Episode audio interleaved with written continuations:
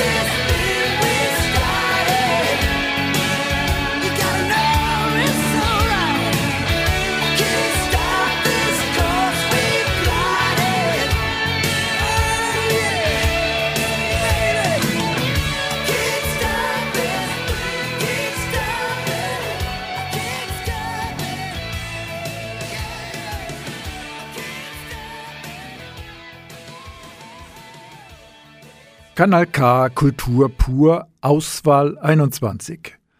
Heute wurde im Aargauer Kunsthaus die jährliche traditionelle Jahresausstellung eröffnet und die Werk- und Förderpreise vergeben. 159 Dossiers wurden für die Auswahl 21 eingereicht und 49 Kunstschaffende dürfen nun bis zum 2. Januar ihre Werke im Kunsthaus im Unter- und Obergeschoss ausstellen. Ich habe die Kuratorin der Ausstellung, Sabrina Negroni, gefragt, ob sich eigentlich immer wieder die gleichen Künstlerinnen und Künstler um die begehrten Plätze bewerben. Voraussetzung ist eigentlich, dass die Kunstschaffenden einen Aargau-Bezug haben. Also darum, aufgrund von dem hat es immer wieder ältere Kunstschaffende dabei, so quasi die alten Füchse, die immer wieder vorkommen. Aber auch neue Positionen, was immer sehr erfrischend ist. Und das ist auch immer wieder der Fall oder aufgrund dessen, dass die Fachjury sich immer wieder ähm, wechselt und anders zusammenstellt. Kann man bei der Ausstellung irgendeinen Trend wahrnehmen an Themen oder bezüglich der Umsetzung? Das ist immer ein bisschen schwierig, ähm, an eine, irgendeine Thematik oder irgendeinen Trend das aufzuhängen. Die Auswahl ist immer sehr vielfältig. Ähm, immer ein, ein Gemisch wirklich von, von jung und alt. Ich würde vielleicht sagen, wir können äh, so ein bisschen es bildet sich ein bisschen ab, dass es viel mehrteilige Arbeiten sind. Ähm, sehr prozesshafte, langwierige Arbeiten, was vielleicht auch damit zu tun hat, ähm, dass man sich in den letzten zwei Jahren vielleicht intensiver ähm, damit befasst hat oder mehr Zeit genommen hat, um sich hinterfragen, was für eine Arbeit macht man oder wie schafft man, wie wird man weiter schaffen, für wer überhaupt, gerade in dieser ganzen Corona-Pandemie.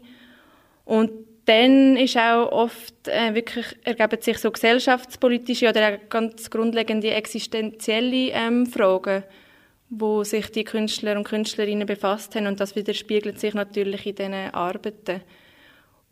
Und was auch ein bisschen auffallend ist, aber das ist wirklich wiederum jedes Jahr anders, ähm, dass es weniger Videoarbeiten ähm, gegeben hat, dieses Jahr bei den Eingaben, sondern viel mehr installative oder eben mehrteilige Arbeiten.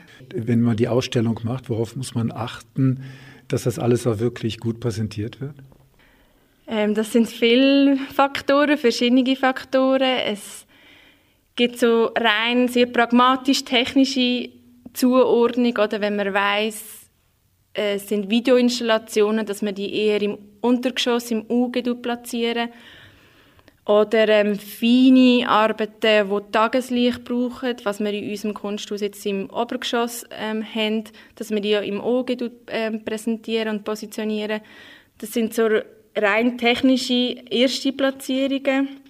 Und nachher dann eben je nachdem, was, was ein Künstler braucht, ob es eine Ecksituation ist oder ein Raum, ein Raum, wo eher quadratisch ist oder ein Raum, wo eher kleiner ist, dass man so das Raumgefühl ähm, bekommt, je nachdem, was inhaltlich dann für eine Arbeit natürlich ist. Aber das ist so die erste Einteilung eigentlich, wo man dann vielleicht schon ein paar, paar Positionen kann setzen kann. Und nachher ist aber dann gleich natürlich die Herausforderung von, von Räumen, wo mehrere Arbeiten drinnen gezeigt werden. Und dort schaut man ein bisschen, oder habe ich jetzt ein bisschen geschaut, dass sie einerseits vielleicht formal zusammenpassen oder teilweise vielleicht auch inhaltlich gewisse Parallelen ähm, sich ergeben oder so schön im Dialog stehen. Das sind ganz viele verschiedene Faktoren, die man, wo man muss beachten muss. Und vieles ist wirklich auch, wo im Raum innen passiert, wo man dann wieder muss wieder schieben oder ändern und halt einfach ausprobieren. Eine Arbeit ist mir besonders aufgefallen. Im Kunsthaus sprießen plötzlich überall so kleine Pilze. Genau, das ist eine ganz schöne Arbeit von der Ishita Chakraborty. Sie hat das erste Mal jetzt eingegeben in der Auswahl, hat auch den Gastpreis gewonnen. Das heißt, sie ist nächstes Jahr 2022 darf sie Gast sein bei der Auswahl. Das heißt, einen Raum für sich bespielen und in Anspruch nehmen. Und dieses Jahr hat sie die Arbeit von diesen Pilz eingegeben, Europa betitelt, wo sie, das ist eine fortlaufende Arbeit, wo sie seit 2019 dran ist. Und es hat sich natürlich einfach gerade so ergeben, dass es schön ist oder dass es Sinn macht, die Arbeit wirklich zu verstreuen, zu verteilen im ganzen Raum, im, in diesen, also im ganzen Haus, in diesen Räumlichkeiten. Weil es natürlich auch inhaltlich Sinn macht. Es sind Pilze, oder, die sprießen, die sich vermehren, die sich seine äh, Plätze suchen, je nachdem, ob es dunkel oder hell ist. Und das hat sich natürlich ganz schön angeboten bei dieser Installation. Und sie schafft eben sehr kollaborativ und partizipativ. Das heißt, sie hat ähm, verschiedene Workshops organisiert, wo sie Leute einlädt, sei es Flüchtlinge, Migranten, aber auch Einheimische, und wo sie mit denen zusammensitzt, irgendwie jetzt Nacht isst oder zusammen singt oder zusammen sich austauscht, über Erfahrungen redet und gleichzeitig die Bilder ähm, formen. Das ist Ton, ähm, unbrennt und ähm, unglasiert und je nachdem natürlich, welche Mischform man nimmt, welchen Brennstoff und welche Erde ergeben sich die verschiedenen Farben. Und das ist auch so ein bisschen Parallele, also soll assoziieren, dass wir Menschen auch alle verschiedene Hautfarben haben, uns anders verhalten, aber gleichzeitig so die Stütze voneinander brauchen und in einer Symbiose sind und zusammen sollten arbeiten. Sabrina Negroni, Gastkuratorin der Jahresausstellung 21 im Aargauer Kunsthaus. Die Ausstellung in Aarau noch bis am 2. Januar zu sehen. Nach Space Fungi Project mit Mighty Mushroom spreche ich mit dem Spezialgast der diesjährigen Jahresausstellung, Roberta Müller.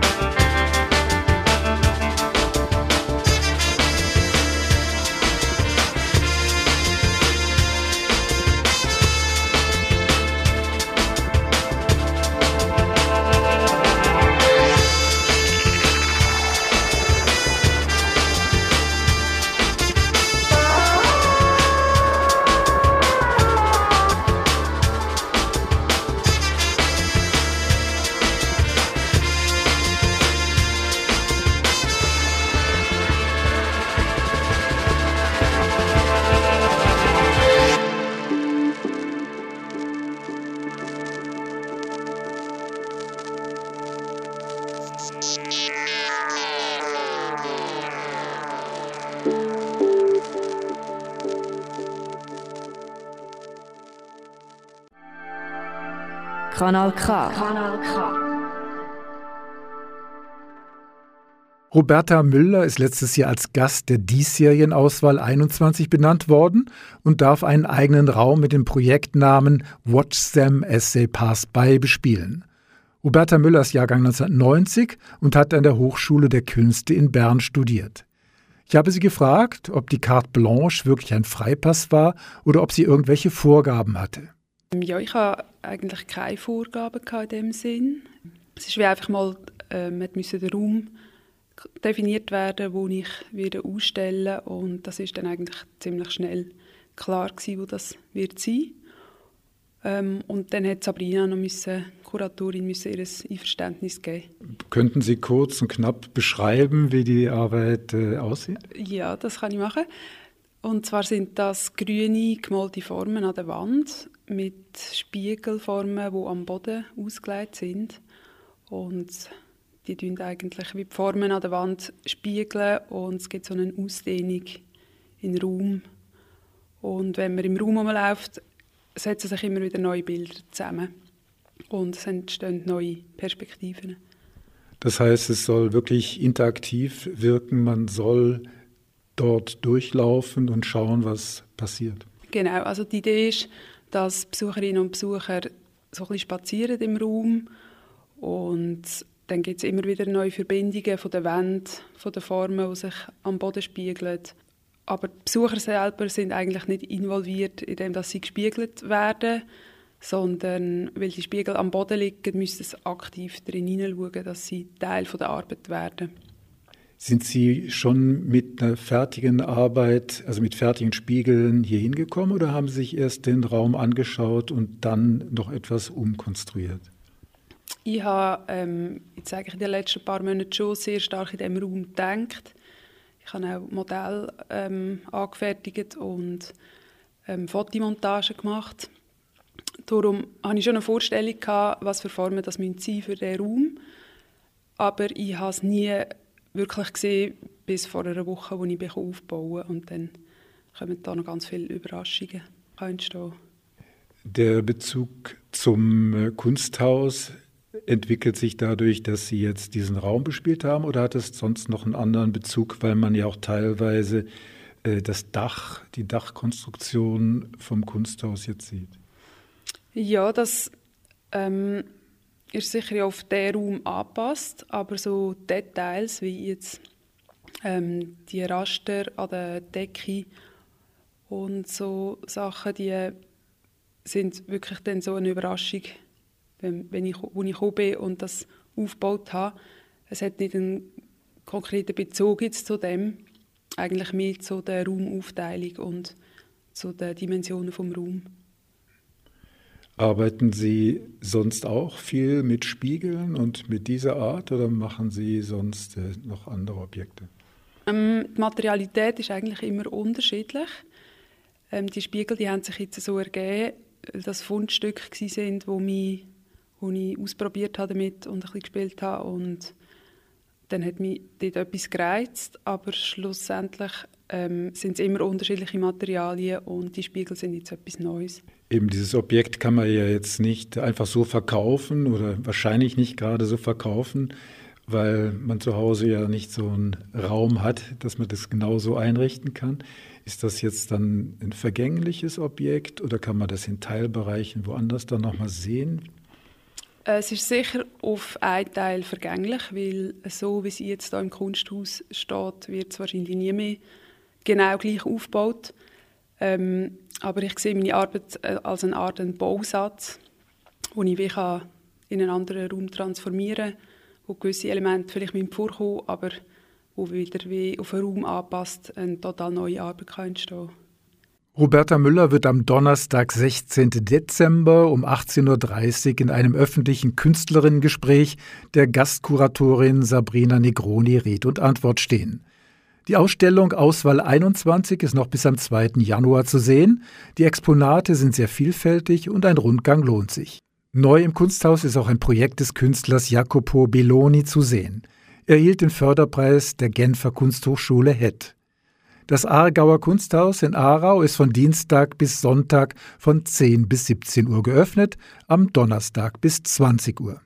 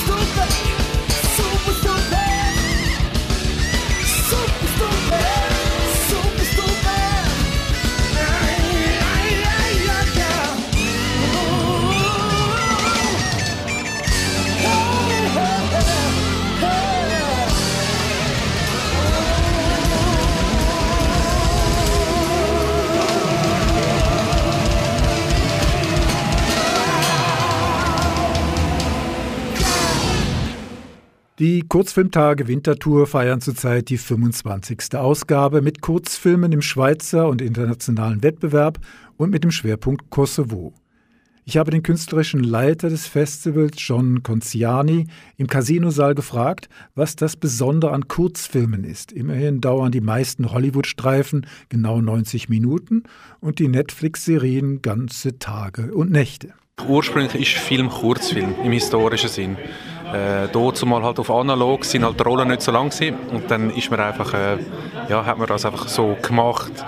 Ähm, ich, ich glaube, der Unterschied ist, dass in dieser Kürze man anders muss muss. Ich glaube, viel Film funktioniert, dass man einfach in eine Situation gerührt wird, ähm, wo es vielleicht auch mehr darum geht, dass man in dem Moment im Leben des Protagonisten ist, dass man sich in jemanden reinfühlen kann oder den Lebensumstand ähm, kann man machen. Das, kann, das Beispiel wäre, man, es ist ein Film über jemanden in einem Refugee Camp in, in Afghanistan. Und vielleicht geht es dort darum, dass man in dem Moment mit dieser Person dort ist und den Lebensumstand aus der Optik von dieser Person sieht.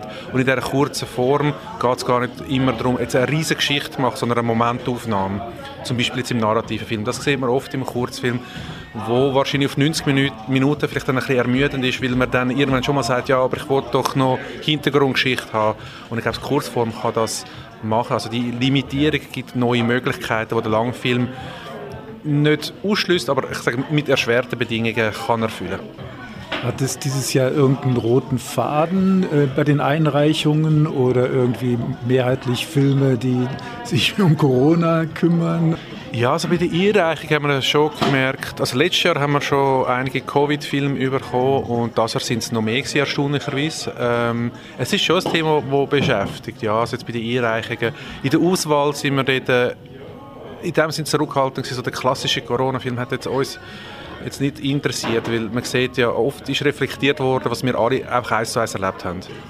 Etwas, was sich in den letzten Jahren klar durchgesetzt hat oder also vermehrt vorkommt, ist das mit dem ähm, Voice-Over. Das heißt, man sieht das Bild und von außen gibt es einen Sprecher oder eine Sprecherin.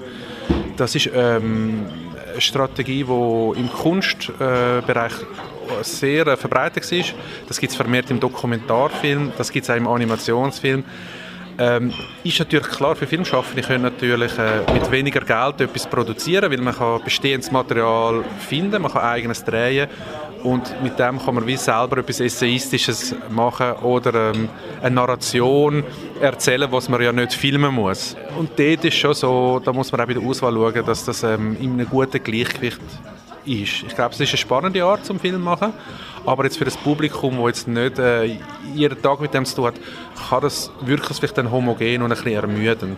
Ihr habt ja einerseits die verschiedenen Wettbewerbe, den internationalen Wettbewerb, den Schweizer Wettbewerb, aber dann auch noch gewissen Fokus auf andere Themen. Wir haben jedes Jahr einen grossen Fokus. Das besteht aus acht Programmen. Das ist das Jahr die Schweiz. Wir haben gefunden, wir haben unser, von unser eigenes Land schauen beim äh, Jubiläum und jetzt auch äh, um das erste Mal auch physisch sind. Das ist auch spannend für das Publikum mal und es ist eigentlich selten, dass man ja einen Fokus aufs eigene Land setzt und was einmalig ist in Winterthur mit acht Programmen. Ich kenne kein anderes Festival, das in dieser Bandbreite das macht. Also man kann sehr vieles anbieten und verschiedene Sachen ausleuchten. Dann haben wir noch das Land im Fokus, das besteht aus vier Programmen. Das ist der Kosovo. Wir haben eine Person im Fokus, das ist eine Filmschaffende aus Frankreich, Marie Lausier. Und dann haben wir einzelne Programme, äh, Spezialprogramme, wo jetzt nicht, äh, das ist eins oder zwei Programme, wo irgendwelche Programmthemen äh, frei ausgewählt sind. Als künstlerischer Leiter darf man wahrscheinlich nicht irgend so Tipp geben, aber gibt es doch irgendeinen Geheimtipp für irgendeinen Kurzfilm, den man unbedingt sehen soll oder irgendeinen Fokus? Also ich persönlich freue mich sehr auf das Programm mit dem Clemens Klopfenstein. Der Clemens Klopfenstein ist ein Urgestein in der Schweizer Filmgeschichte. Ähm, aber ein Jungspund, der sprüht immer noch viel Energie. Ähm, er hat, äh, ich glaube, er ist sehr wichtig für die Filmgeschichte und er hat, wir haben zwei experimentellere Arbeiten von ihm, also dokumentarische, wo eine, wo er jetzt neu geschnitten hat, also der hat er dort zumal in den 70er Jahren gefilmt, aber jetzt digitalisiert, restauriert und eine neue Version gemacht. Und der letzte Film im Programm, Die Gemmi, äh, sehr ein äh, unterhaltsamer Film, auch mit dem Polo Hofer. Äh, und ich glaube, nachher gibt es ja noch ein Gespräch mit ihm. Äh, und ich glaube, das wird ein sehr äh, interessantes Gespräch. Äh, ihn lebhaft zu erleben, ist ähm, sicherlich ein äh, Happening. Die Kurzfilmtage gehen morgen Sonntag zu Ende. Es lohnt sich aber noch ein spontaner Ausflug nach Winterthur. Speziell für Clemens Klopfenstein ist morgen ab 16.30 Uhr mit drei Filmen und selbst live auf der Bühne bei einem Talk zu erleben. Und wem es nicht mehr nach Winterthur langt? Eine Auswahl der Filme aus Winterthur gehen im nächsten Frühjahr auf Tournee und sind sicher mehrmals im Sendegebiet in den Kinos zu sehen.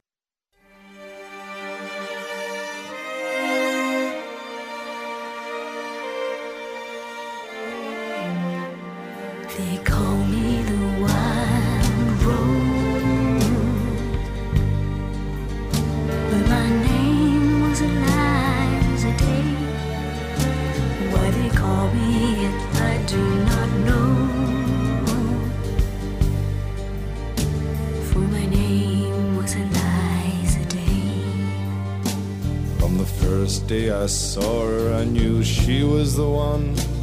She stared in my eyes and smiled. For her lips were the color of the roses that grew down the river, all bloody and wild. When he knocked on my door and entered the room, my trembling subsided in his sure embrace. He would be my first set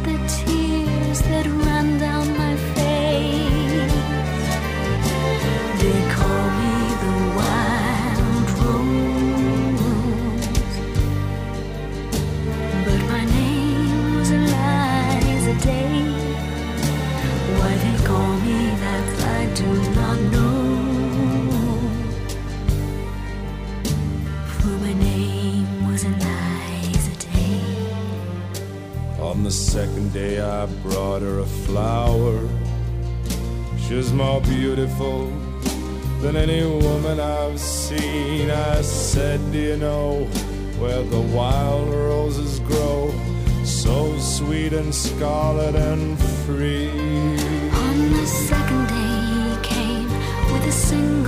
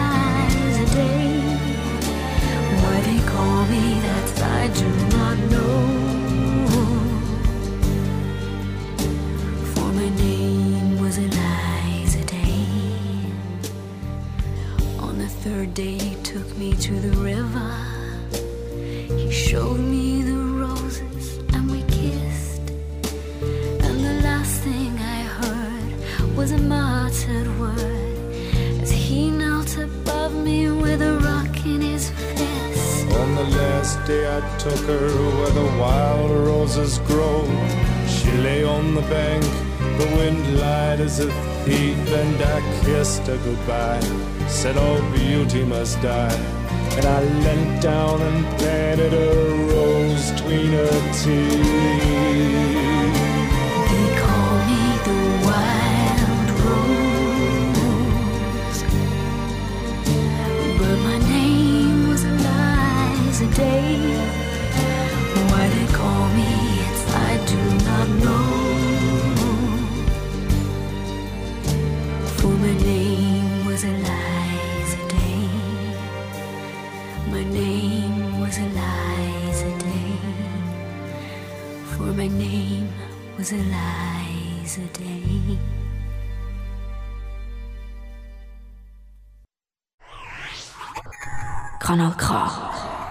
Richtig gutes Radio.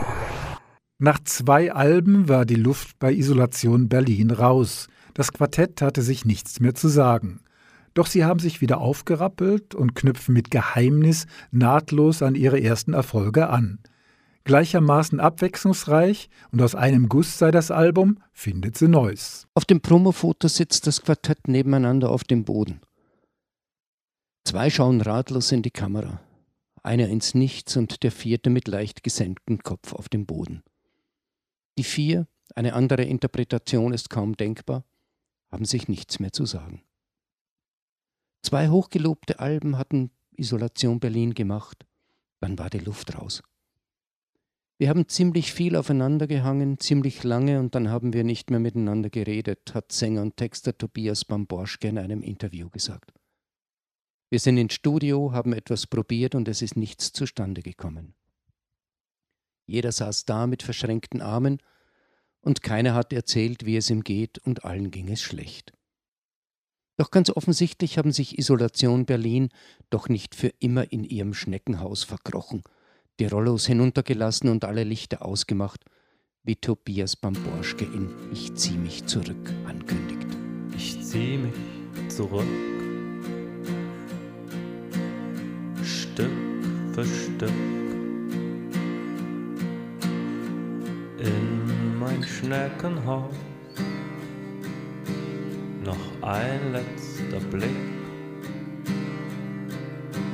Ich schaue mit Schrecken raus. Aus meinem Schneckenhaus. Ich mach alle Lichter aus in meinem Schneckenhaus. Saug meine Wunden auf. Ich komme hier nie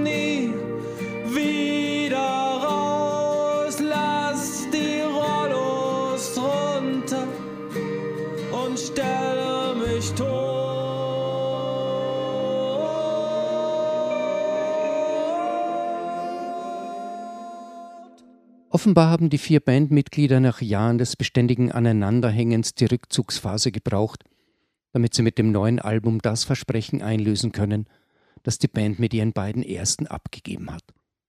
Und sie haben es geschafft und mit ihrem dritten Album auch eine neue Seite aufgeschlagen. Die Songs drehen sich vorwiegend um Rück- und Niederschläge, ein Song so gut wie der andere, Typisch Isolation Berlin und trotzdem abwechslungsreich und neu. Es gibt wieder die ruhigen, melancholischen Stücke wie von einem, der hier sitzt und Bleistifte spitzt oder Am Ende zählst nur du. Es gibt humorige wie Ich will so sein wie Nina Hagen und Ich hasse Fußballspielen, die man beide schon vor dem Erscheinen des Albums zu hören bekam. Und nicht zuletzt gibt es Stücke wie Stimme, Kopf, die mit der Energie hinausgeschrien werden, die nur die Verzweiflung bringt. Es ist offensichtlich, dass den Texten von Tobias Bamborschke sein eigenes Erleben, seine Ängste und Zweifel zugrunde liegen. Doch letztlich erzählt er auch dann nicht von sich, wenn er in die Rolle des Ich-Erzählers schlüpft. Bamborschke liefert Geschichten von Typen, in denen sich viele Menschen wiedererkennen können und von Lebenslagen, die wohl jeder und jede schon einmal durchgemacht hat. Und seine drei Mitstreiter finden die passenden Arrangements dazu. Abwechslungsreich und aus einem Guss. Da ist eine Stimme in meinem Kopf,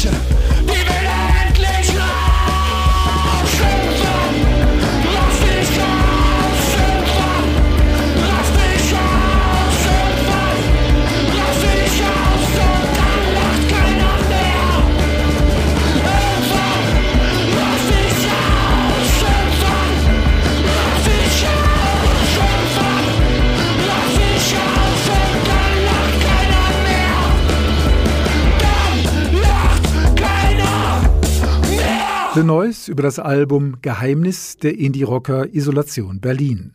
Stimme im Kopf war das eben gehörte Stück daraus. Geheimnis ist beim Label Staatsakt erschienen.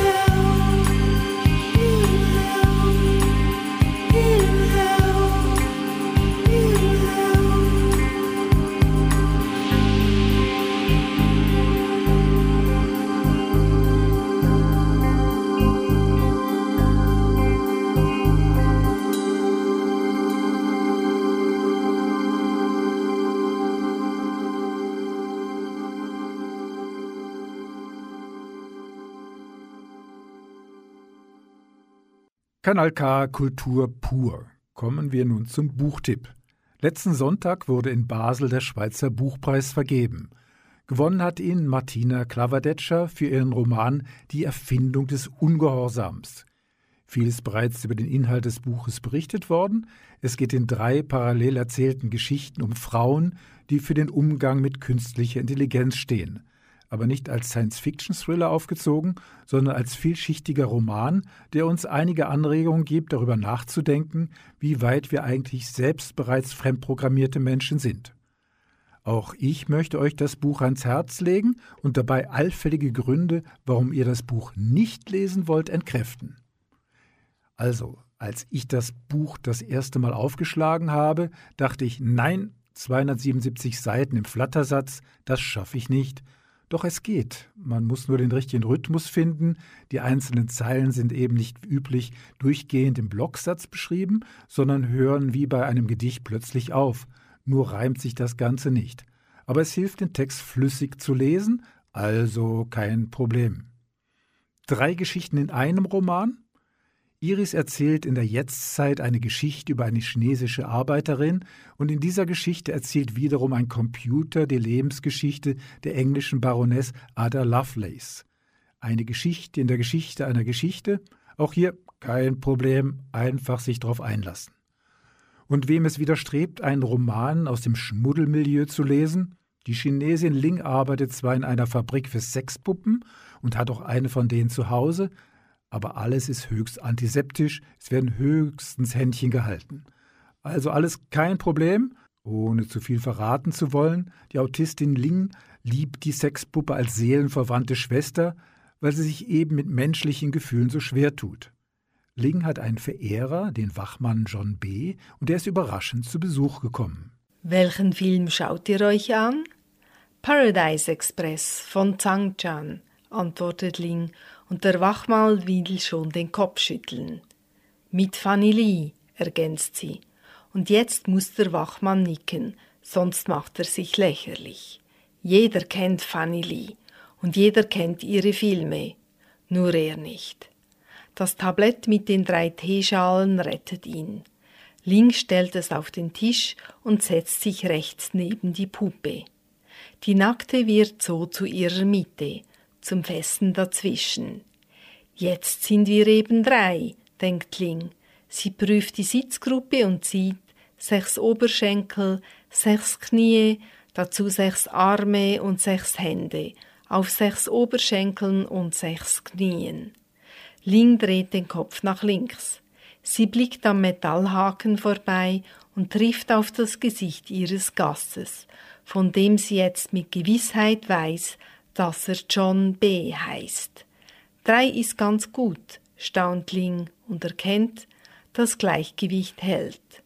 Und sie drückt die Play-Taste. Ja, und wenn ich in dem Buch nicht alles sofort verstehe, es ist erlaubt, über das Buch nachzudenken und zu recherchieren, nein, sogar wichtig. Martina Klaverdetscher serviert uns keine fixfertige Geschichte von A bis Z, wir dürfen uns selbst noch etwas dazu spintisieren oder auch im Internet nachschlagen.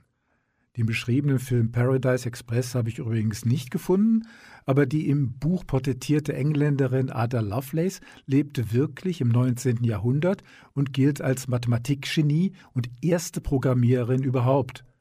Und wenn im Manhattan der Jetztzeit die Figuren Godwin und Wolstone auftauchen, dann ist es besonders lustig, wenn man nachgeschlagen hat, dass Mary Godwin Wolstone Craft im Sommer des Jahres 1816 mit dem Vater eben dieser ersten Programmiererin, Ada Lovelace, dem bekannten Lebemann und Autoren Lord Byron, das Buch Frankenstein konzipiert hat.